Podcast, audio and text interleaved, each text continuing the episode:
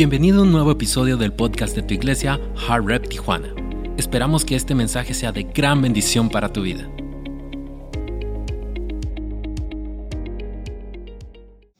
Planes para su bien, planes para prosperarlos, planes para que tengan esperanza y un futuro, planes para que crezcan, planes para que maduren, planes para que florezcan, planes para que sobresalgan y no solamente sobrevivan. Dios dice, el Dios del creador del universo nos está diciendo, yo sé los planes que tengo para ustedes y, y ninguno de esos planes incluye lastimarlos, herirlos, estancarlos. En ninguno de mis planes está mi plan para detenerlos, para que no vuelen como el águila. En ningún área de mis planes que yo tengo agendado para ustedes, no existe lugar para que ustedes no puedan soñar en grande y obtener todo lo que ustedes anhelen en su corazón. Es más, lo que tú anhelas en tu corazón es lo que Dios pone en tu corazón por anhelar. Y si no estamos obteniendo todas esas cosas, es porque estamos limitando a Dios. Y cuando estaba yo estudiando me cautivaba eso porque podemos ver nuestras vidas, examinar nuestras vidas. Y si vamos a hablar de fe loca, tenemos que hablar de este asunto. Porque la fe loca desata las manos de Dios. La fe loca desata todo lo que Dios tiene para nosotros. Pero cuando vemos en Jeremías, lo leemos con ese contexto de que en ningún área en el corazón de Dios existe que tú sufras. Sus planes, dice, son planes para tu bien planes para prosperarte. Di conmigo prosperidad. En el corazón de Dios, en los planes de Dios, no existe pobreza. Pobreza mental, financiera, emocional, relacional. Dios no es un Dios pobre. Si tú y yo fuimos hechos a su imagen y su semejanza, entonces si Dios es el dueño del, del oro y de la plata, Dios le complace bendecir sus hijos le complace bendecir y todos que somos padres, ¿cuántos padres tengo aquí? A ver, levantarme a todos los papás. Miren, ¿cuántos no nos da alegría bendecir nuestros hijos? ¿A cuántos no nos quebranta nuestro corazón ver nuestros hijos en necesidad? Como padres entendemos un poquito el corazón de nuestro Padre, de que queremos solamente lo mejor para nuestros hijos. Y cuando leemos Jeremías 29 es exactamente lo que Dios está diciendo. Yo tengo buenos planes para ustedes. Pero tenemos que hacernos la pregunta, bueno, si algo, si hay una contradicción con mi vida, con lo que Dios está diciendo que Él tiene para mí, hay algo que está limitando los planes de Dios en mi vida. La Biblia lo dice así en este versículo, en el Salmo 78. Y volvían y tentaban a Dios, hablando del pueblo de Israel y ponían límite al santo de Israel. My gosh. Cuando pienso, cuando estaba estudiando, digo yo, yo creo que el problema más grande de Dios no es el mundo, sino la iglesia. Cuando leemos que Dios fue limitado, estamos hablando del pueblo de Israel cuando Él lo rescató de Egipto. Y la Biblia nos dice que regresaban y tentaban a Dios y lo limitaban. Me, me llama mucho la atención porque esta serie de fe loca es ayudarnos a entender que lo que, lo que nos, que nos lleva a experimentar a Dios en nuestras circunstancias, lo que provoca a Dios y prepara nuestras vidas y nos posiciona a nosotros para estar en estos planes que Dios tiene para nosotros, es de que le quitemos los límites a Dios. Y el problema que estamos viendo, que yo puedo observar aquí, es de que el problema más grande que Dios tiene no son los incrédulos, son los creyentes. Se va a poner un poco duro hoy, le vas a quedar, ponte el cinturón.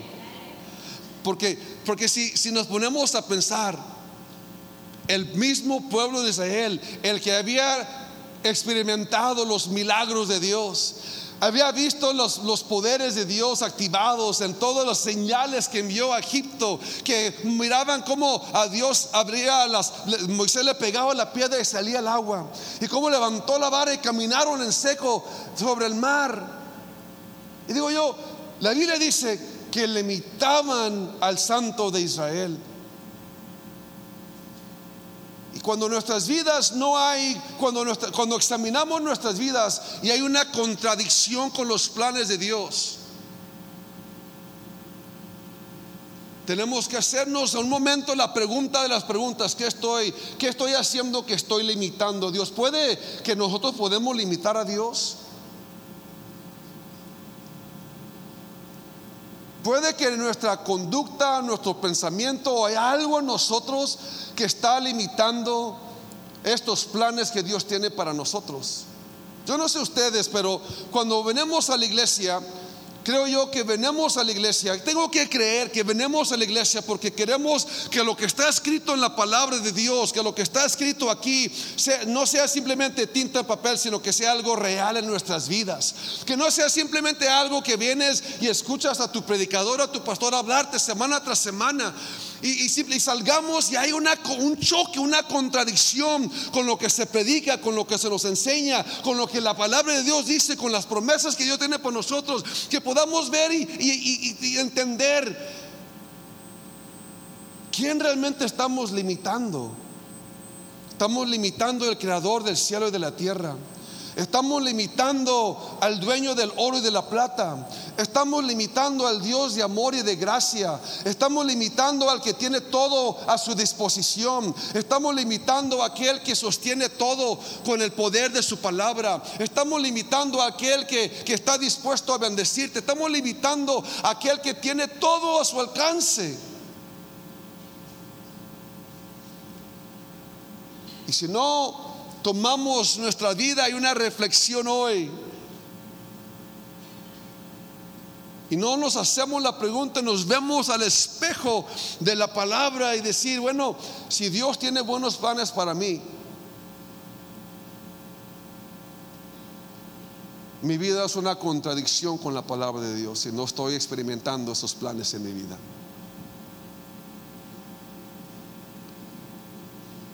Estamos en tiempos muy difíciles.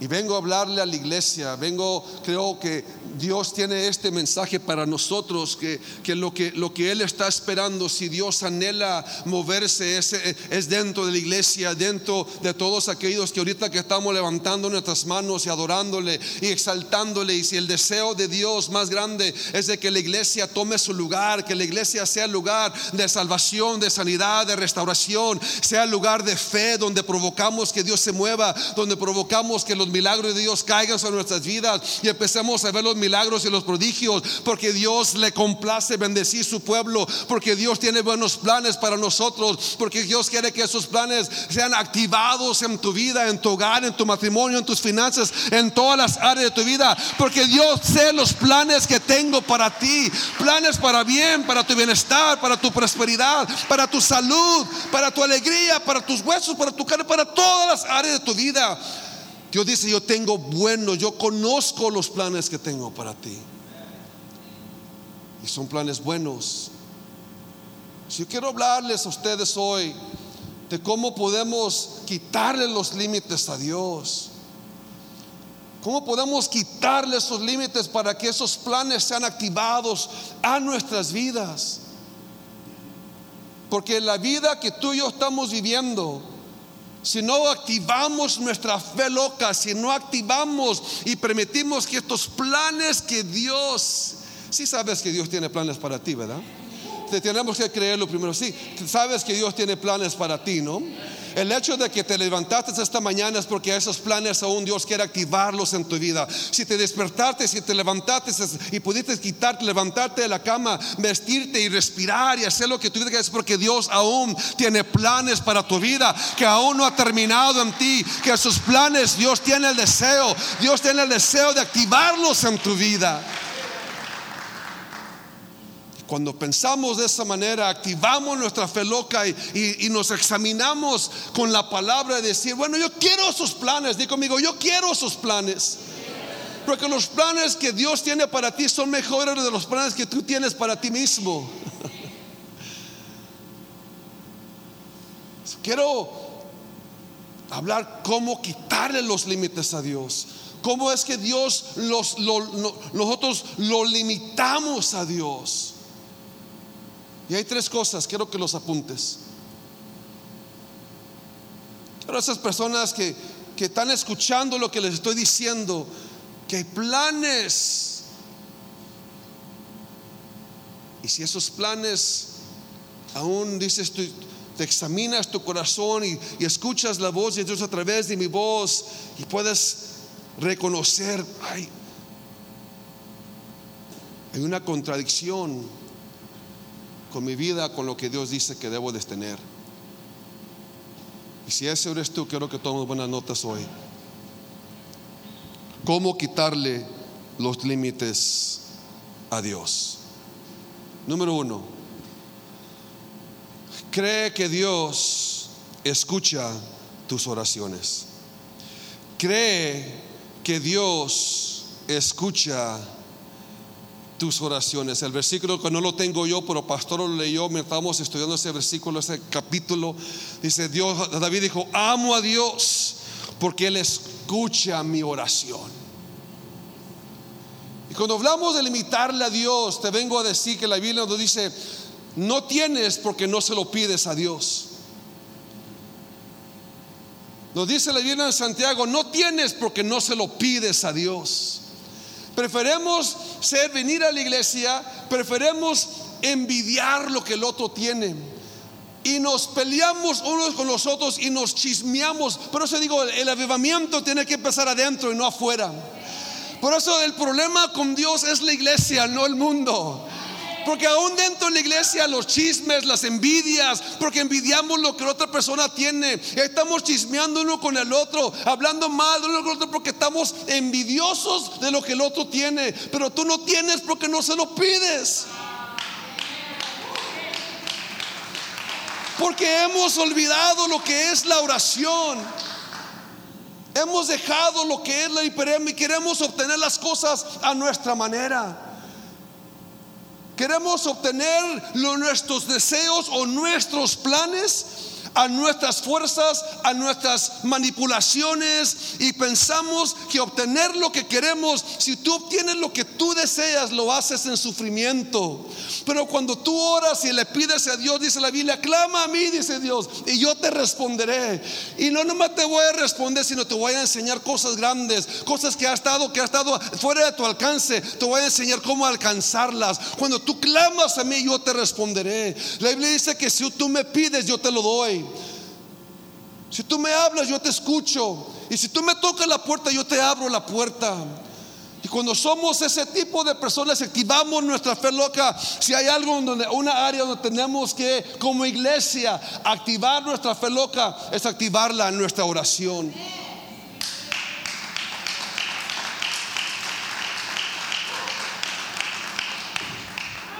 Yo sé yo sé que cuando hablamos de oración, una disciplina espiritual, luchamos.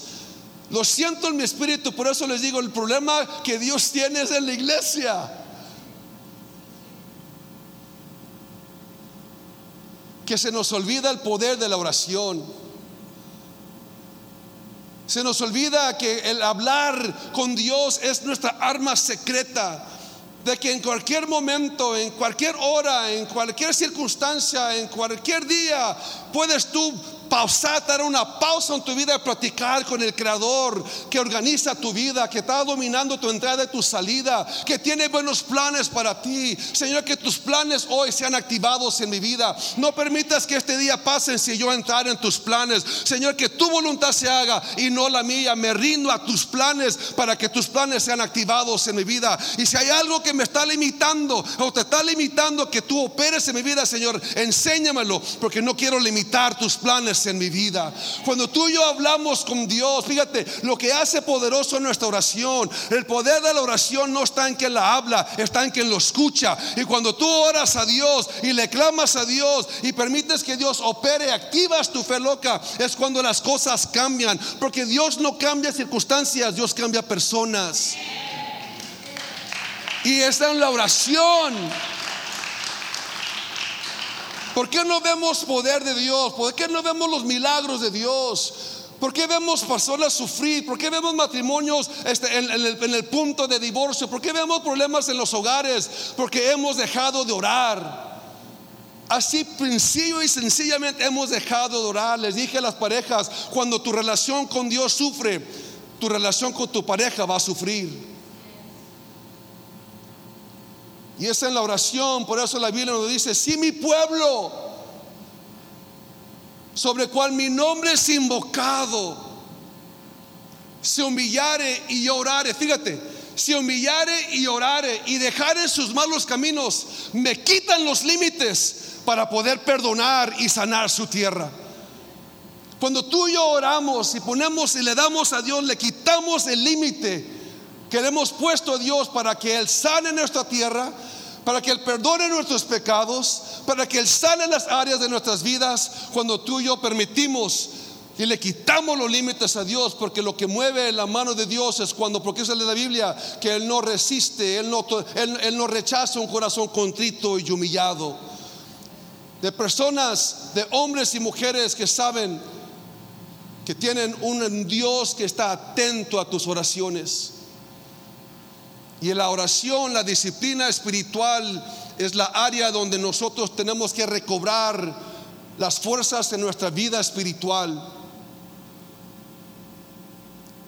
Un cristiano sin orar es como alguien, es, ¿cómo te lo puedo decir? Un cristiano sin oración es imposible como vivir sin respirar. ¿Cómo podemos llamarnos cristianos si no oras con tu Dios, con tu Padre? No tienes porque no se lo pides. Pídemelo a mí y yo te lo daré.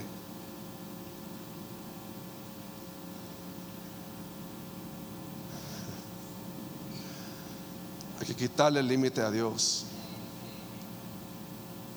Me acerco a ti porque nuestra oración es lo que marca la diferencia. Hay cosas que están reservadas para ti, que solamente a través de oración las vas a recibir. Y cuando, cuando dejamos de pasar tiempo con Dios, empezamos a maquinar la vida a nuestro mejor parecer.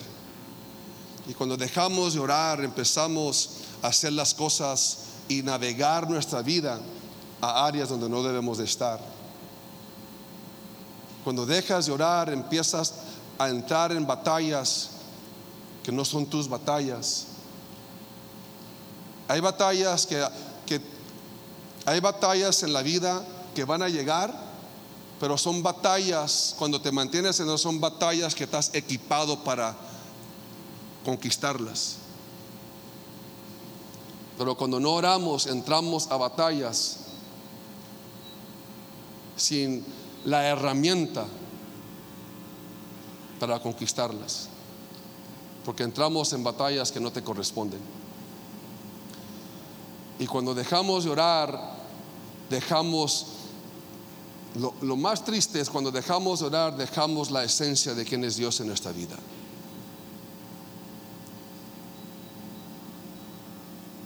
Yo, yo, sé, yo sé, escúchame. Yo sé que le estoy hablando a la iglesia y a tu corazón. Porque si hacemos, si, si nos vemos al espejo y hacemos un inventario de nuestra vida, si somos sinceros, hemos flaqueado en esta área de oración. Por eso, nuestras, em, por eso dejamos que nuestras emociones dirijan nuestras vidas. Porque nuestra oración no está alimentando nuestras convicciones. Y cuando nuestras convicciones no están siendo alimentadas, protegidas por nuestra oración, somos dirigidos por nuestras emociones. Y limitamos lo que Dios tiene para ti. Levanta tu mano conmigo, dijo amigo, Señor, perdóname. Hoy yo quiero quitarte el límite. Porque yo quiero todos los planes que tienes para mi vida. En el nombre de Jesús. Número dos. ¿Cómo quitarle los límites a Dios? Número uno es creer que Dios escucha tu oración. Y número dos, cree en el poder de la obediencia. Cree en el poder de la obediencia. No puedo salirme del, capítulo babe que leímos porque David dijo, mientras yo viva, te voy a obedecer. Y la tarea que Pastora les dio, les quiero recalcar, lean ese capítulo porque para que David llegue al versículo donde él diga, ¿con qué pagaré todas tus bondades? ¿Cómo yo puedo yo pagarte todo lo que me has dado? Cuando reconocemos que todo lo que Dios nos ha dado es a través de oración y de obediencia. A través de oración y de obediencia. La Biblia nos dice de esta manera. Ustedes demuestran que me aman si cumplen mis mandamientos. Juan 14, 15. ¿Qué significa eso? Yo sé que como parejas que tuvimos el viernes, queremos hablar de nuestro lenguaje de amor. Pero ¿sabes cuál es el, lenguaje de amor de Dios? La obediencia. Si dice Dios, si tú me amas, lo me lo demuestras obedeciéndome. Porque tu obediencia, para mí, dice Dios, es mucho más importante que tus sacrificios. ¿Qué me dice eso?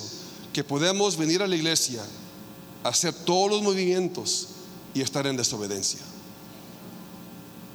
Podemos venir a la iglesia, servir en tu ministerio, cantar los cantos, tocar los instrumentos, cumplir con tu ministerio y estar en desobediencia. Y Dios dice, para mí lo más importante, lo que yo más anhelo, lo que yo más deseo, para que tú me demuestres que me amas, no es de que vengas temprano y abras la iglesia. A mí me demuestras que me amas cuando me obedeces. No, no les está gustando este sermón a ustedes. No, no les está gustando.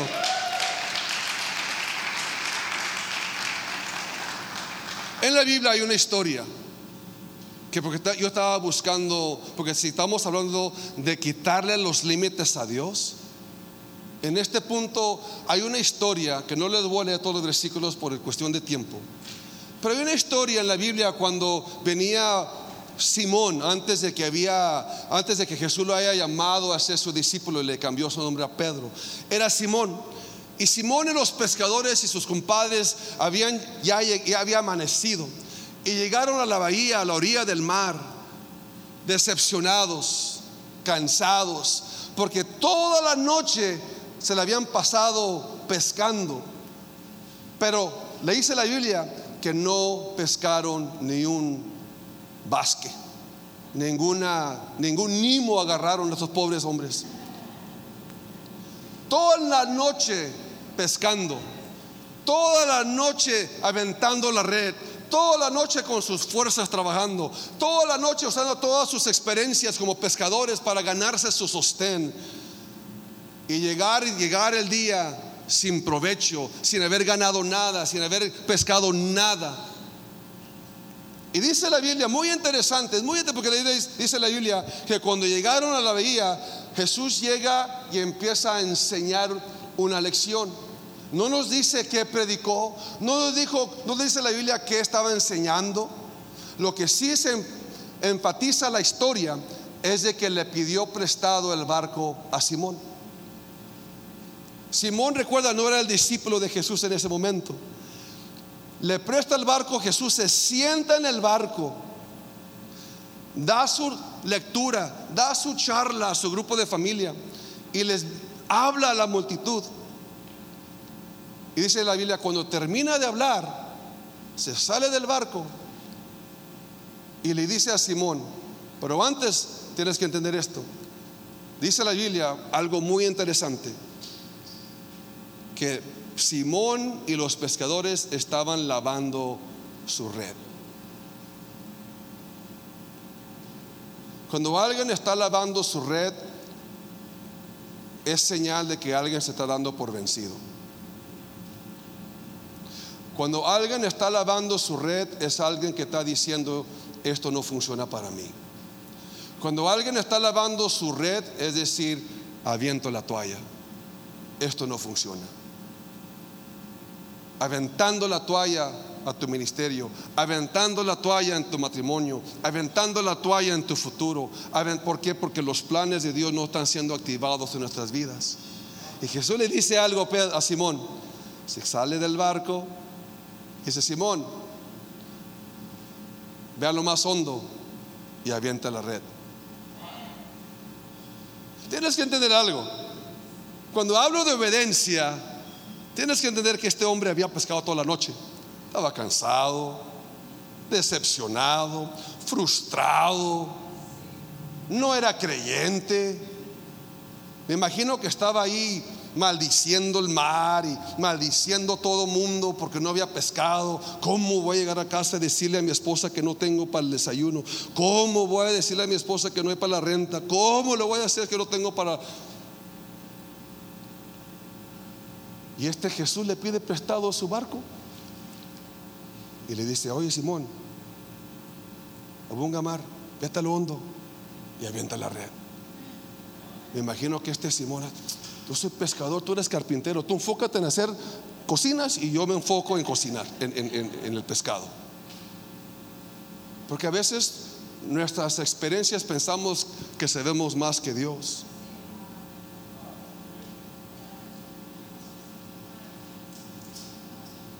No, Dios, pues si yo estudié, yo sé todo. Obediencia no es hacer lo que quieres, es hacer lo que no quieres hacer. Ahí te va, ahí va la obediencia. Y cómo la obediencia le quita los límites a Dios, porque ahí voy. Jesús le dice a Simón, vete a lo profundo y avienta la red. Tienes que entender un poquito más. No era el tiempo para pescar, Rubén. Los que saben pescar saben que pescar es temprano en la madrugada o ya noche en la noche. Porque durante el día donde está el pico del sol, los pescados se van a lo hondo. Ningún, nunca vas a ver un pescador pescar a mediodía. Solamente que no sepa o no sea buen pescador. Jesús le está diciendo, sé que estás cansado, sé que estás frustrado, sé que no me conoces, Sé que estás decepcionado. Y sé que no es el tiempo y la hora. Pero vete al mar y avienta la red. Hay bendiciones que Dios tiene para ti que es mucho más allá de lo que tú puedes pensar y imaginar. Hay bendiciones que Dios tiene para ti que no están en tu tiempo ni en tu calendario, que no van a tener sentido cuando Él te bendice, porque no va a tener sentido ni lógica cuando Él lo va a hacer. La obediencia no es a tu calendario, es el calendario de cuando Dios te pide hacer. El problema es de que nosotros permitimos que nuestras emociones y nuestra lógica venga y diga, esto no es posible, no es el tiempo, no es, posible que esto sea así, porque no es el tiempo, este es el tiempo que esto suceda, es imposible que esto pase. Y pensamos que nuestra lógica, nuestras emociones gobiernen y detengan nuestra obediencia a Dios y limitamos los planes de Dios para nuestras vidas. Pero ahí te va. Simón dijo, en la traducción tijuanense,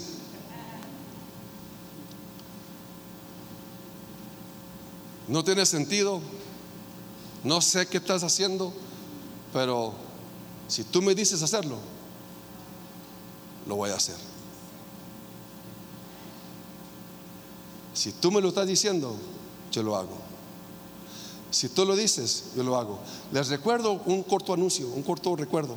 Fue este mismo Simón que fue el que caminó sobre las aguas más adelante en su vida. Bueno, esa es otra cosa. ni, están listos para escuchar eso ustedes, eso ustedes. No están listos para eso todavía. Pero fíjate lo que pasó aquí. Digo conmigo, quítale los límites a Dios. Digo conmigo, quítale los límites a Dios. El barco es de Simón, pero el mar es de Jesús.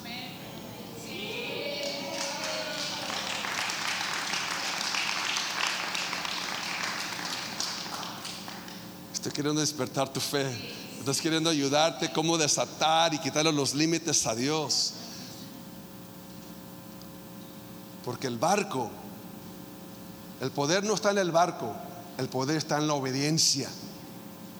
El, el desatar el milagro está en tu habilidad de obedecerle a Dios, aun cuando no tiene sentido lo que Él te está pidiendo hacer. La Biblia dice que Simón se sube al barco a mediodía, no sé qué hora sería, pero estaba con calorón así como aquí en Tijuana. Se fue a lo hondo.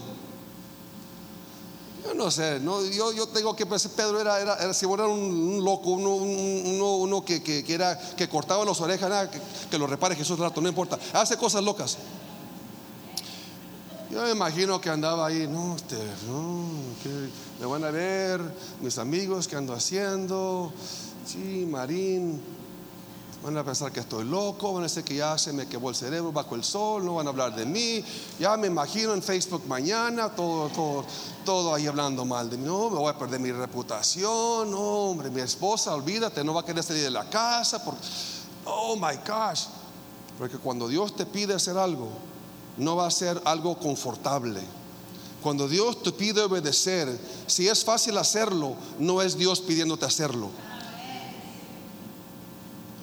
obedecerle a Dios, tienes que estar dispuesto a perder tu reputación.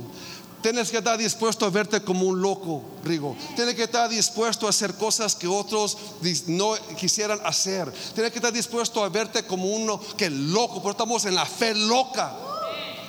Dice la Biblia que se va al mar y avienta la red. Y la historia dice que cuando menos pensaba el barco se empezó a hundir porque había pescado 157 basques de este tamaño, que empezó no nomás a hundirse el barco, fíjate, sino que empezó a pedir ayuda a todos aquellos que estaban criticándolo hablando mal de Él. Tu obediencia, nunca sabes cómo tu obediencia va a rescatar el corazón de alguien más. Nunca crees que Dios te está haciendo, pidiéndose algo para, para humillarte, para hacerte ver mal, sino que Dios está buscando a alguien que lo obedezca y le muestra a otro lo que sucede cuando lo obedecen a Dios, cuando no tiene sentido la cosa, cuando usan su fe loca. ¿Qué te quiero decir con eso? Cuando tú y yo le obedecemos a Dios, le quitamos el límite porque Dios tiene pescados reservados para ti. Dios tiene el mar de bendición reservados, detenidos para alguien que le obedezca a Dios. Y si tú le vamos a obedecer a Dios, es cuando le quitamos el límite y Él abre las compuertas del cielo y derrama la bendición sobre ti. Pero Él está buscando mexicanos en Tijuana, una iglesia que le obedezca a Dios, aun cuando no tiene sentido. Gente que se deje de ser desobediente y le obedezca a Dios, aun cuando nos damos a ver mal en la cosa. Porque hay cosas que Él tiene reservados para ti. Yo tengo, yo sé los planes que tengo para ti. Son planes para prosperarte. Ese día fue la pesca más grande de Simón en su historia. En los tiempos esa pesca lo hizo multimillonario. No sabes lo que sucede cuando tú le obedeces a Dios que porque una obediencia tiene el poder de transformar tu vida, una obediencia con fe lo que tiene el poder para realinear tu matrimonio, una obediencia que tú le dejes a Dios, que tú empiezas a vivir una vida, pero eso, pero eso, pero ahora entiendo cuando David dijo, ¿cómo te voy a pagar? Obedeciéndote todos los días de mi vida. Y nos llamamos cristianos y no le creemos a Dios de esta manera.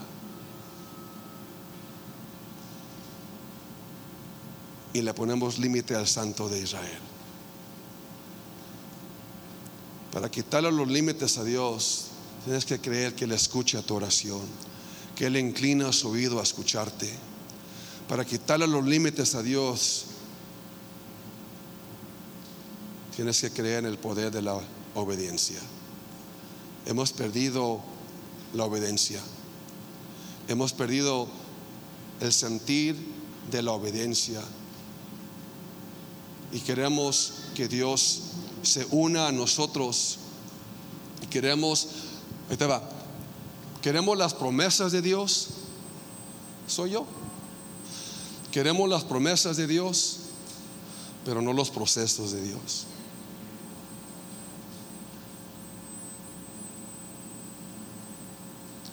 Hoy yo vengo a ayudar a la iglesia a quitarle los límites a Dios, a, romperle el techo de cómo es limitado estos planes que se han activado en nuestra vida. Número tres, quiero terminar. ¿Cómo quitarle los límites a Dios? Número uno es creer que Dios escucha tus oraciones. Número dos, cree que cree en el poder de la obediencia. Y número tres, cree que tu fe loca provoca a Jesús romper las reglas. ¿Qué? Cree que tu fe loca provoca a Dios romper las reglas. Tengo que explicarte. ¿Me das cinco minutos? Solamente cinco minutos.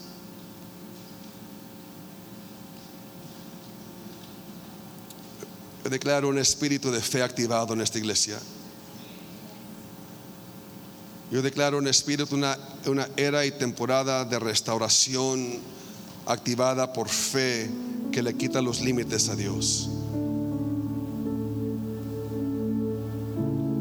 Declaro un tiempo, una era, un tiempo en nuestros corazones, en nuestras vidas como iglesia, que seremos para Dios herramienta que Él puede usar para bendecir a otros para demostrarle a otros lo que sucede cuando alguien se inclina a orar a Dios y le obedece a Dios. Que Dios vea, que vea una iglesia aquí por la vía rápida que ha decidido quitarle los límites para poder bendecir con sus planes que Él tiene para nosotros. Donde vemos corazones transformados donde vemos nuestro potencial desarrollado para ganar en todas las áreas de nuestras vidas. Y para avanzar el reino de Dios, primero nuestros círculos de influencias y luego todas las naciones. Esa es nuestra misión. Nuestra misión es de experimentar el poder de un corazón transformado. Nuestra misión es ver corazones transformados dentro de la iglesia, de tal manera que la gente a nuestro alrededor, en nuestros hogares, empiece a escuchar el rugir de la iglesia, que adora a Dios, que le cree a Dios, porque hay júbilo, hay alabanza, hay adoración, porque hay sanidades, hay restauración, hay purificación, hay sanidad de corazón, hay sanidad de hombres y mujeres y de jóvenes, que sus corazones están siendo transformados y que corra la noticias y que corra Facebook, que corra todo por, por los testimonios de hombres y mujeres que están experimentando el poder de un corazón transformado. Porque el deseo de Dios es sanar corazones, el deseo de Dios es transformar corazones. Porque la necesidad más grande ha sido y seguirá siendo ver corazones transformados. Quitarle los límites a Dios es que tu fe loca provoca a Jesús romper las reglas.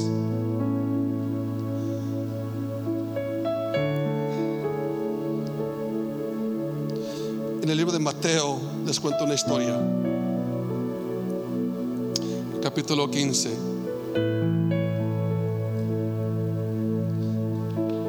Se le acercó una mujer a Jesús mientras él iba caminando con sus discípulos. Y ella, Jesús, ten compasión de mi hija, porque un demonio la tormenta día y noche. Ten compasión, Jesús. no le decía nada.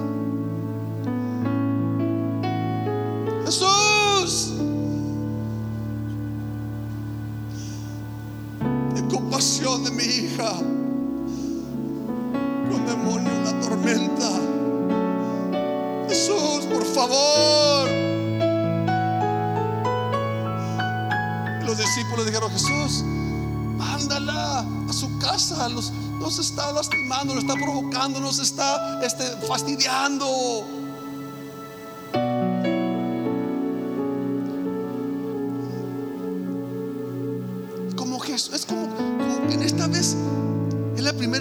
Veo a Jesús hacer lo que sus discípulos dijeron hacer. Jesús voltea con esta mujer le dijo, no es bueno que yo le dé el pan a los perros.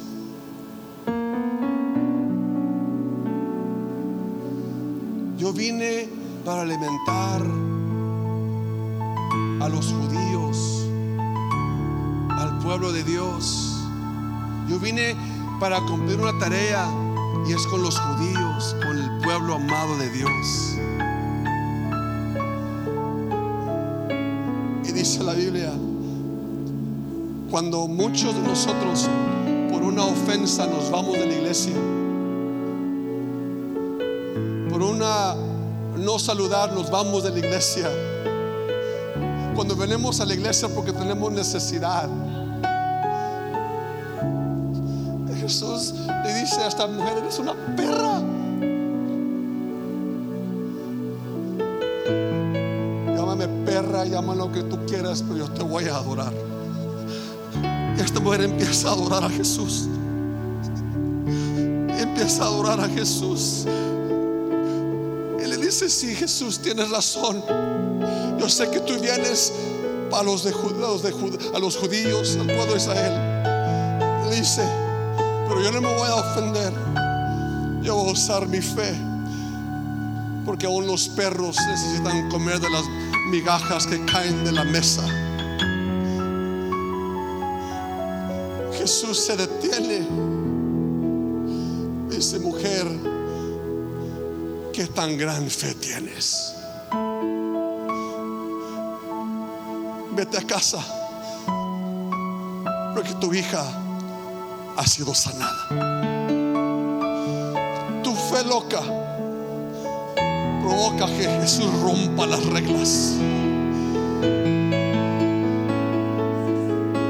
Tu fe loca que Jesús cualquier barrera, cualquier tormenta, cualquier mentira, cualquier regla que dice que tú no mereces ser bendecido, que tú no mereces ser sanado, tú no mereces ser feliz, tú no mereces ser rico, tú no mereces ser contento, tú no mereces ser arriba, tú no mereces ser arriba, tú no mereces ser bendecido. Él rompe las reglas cuando ve fe loca y dice Iglesia Heart Revolution, qué tan grande es tu fe, qué tan grande es, tú no mereces ser casado, tú no mereces ser amado, tú no mereces ser feliz, tú no mereces ser lo que tienes, lo que tú tienes. Por eso David dijo, yo no merezco lo que yo tengo, pero ¿cómo voy a pagarle a Dios por todo lo que Él me ha dado?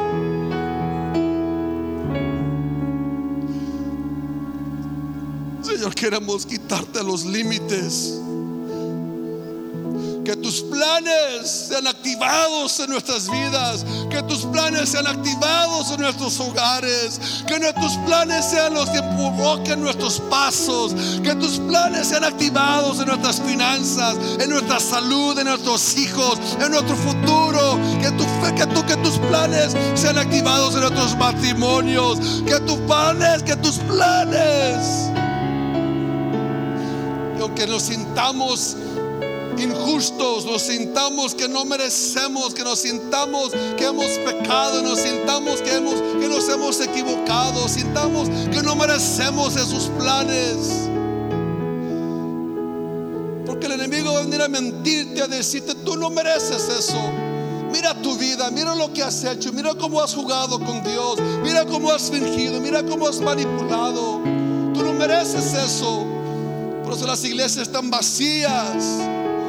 Porque le escuchan a las mentiras.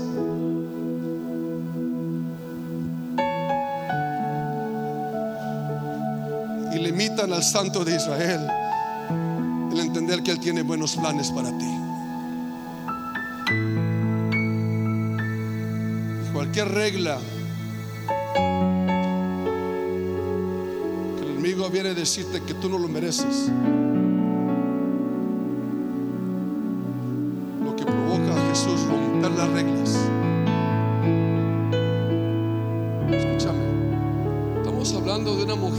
Pagana, de una mujer que no viene a la iglesia. Te quiero decir, puedes venir a la iglesia todo el tiempo que tú quieras, pero sin fe, sin fe.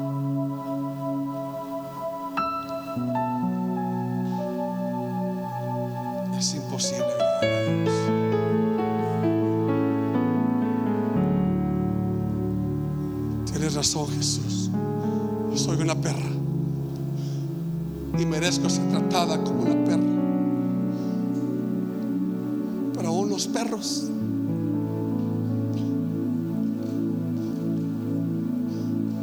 porque ella entendía algo. Oh my gosh, ella entendía algo. Que aunque no reciba el pan, aunque no reciba la barra de pan, si agarrara una migaja, recibe todo lo que está en la barra del pan. Oh my gosh. Porque lo que está en la barra del pan está en la migaja. Porque lo que está en el contenido de la barra está en la migaja. Por eso Jesús le dijo, mujer, tú tienes gran fe.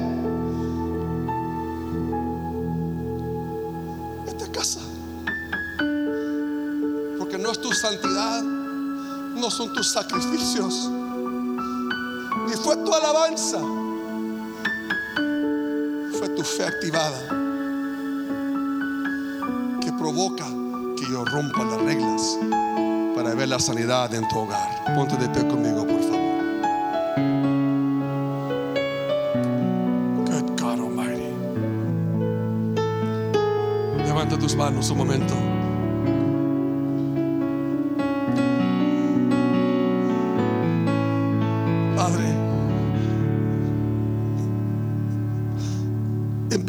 Nosotros. El avivamiento inicia por dentro, en tu casa. Y si en esta casa te hemos limitado, empezando conmigo, perdónanos. Sánanos. Nos humillamos ante tu presencia. Dejamos nuestros malos caminos.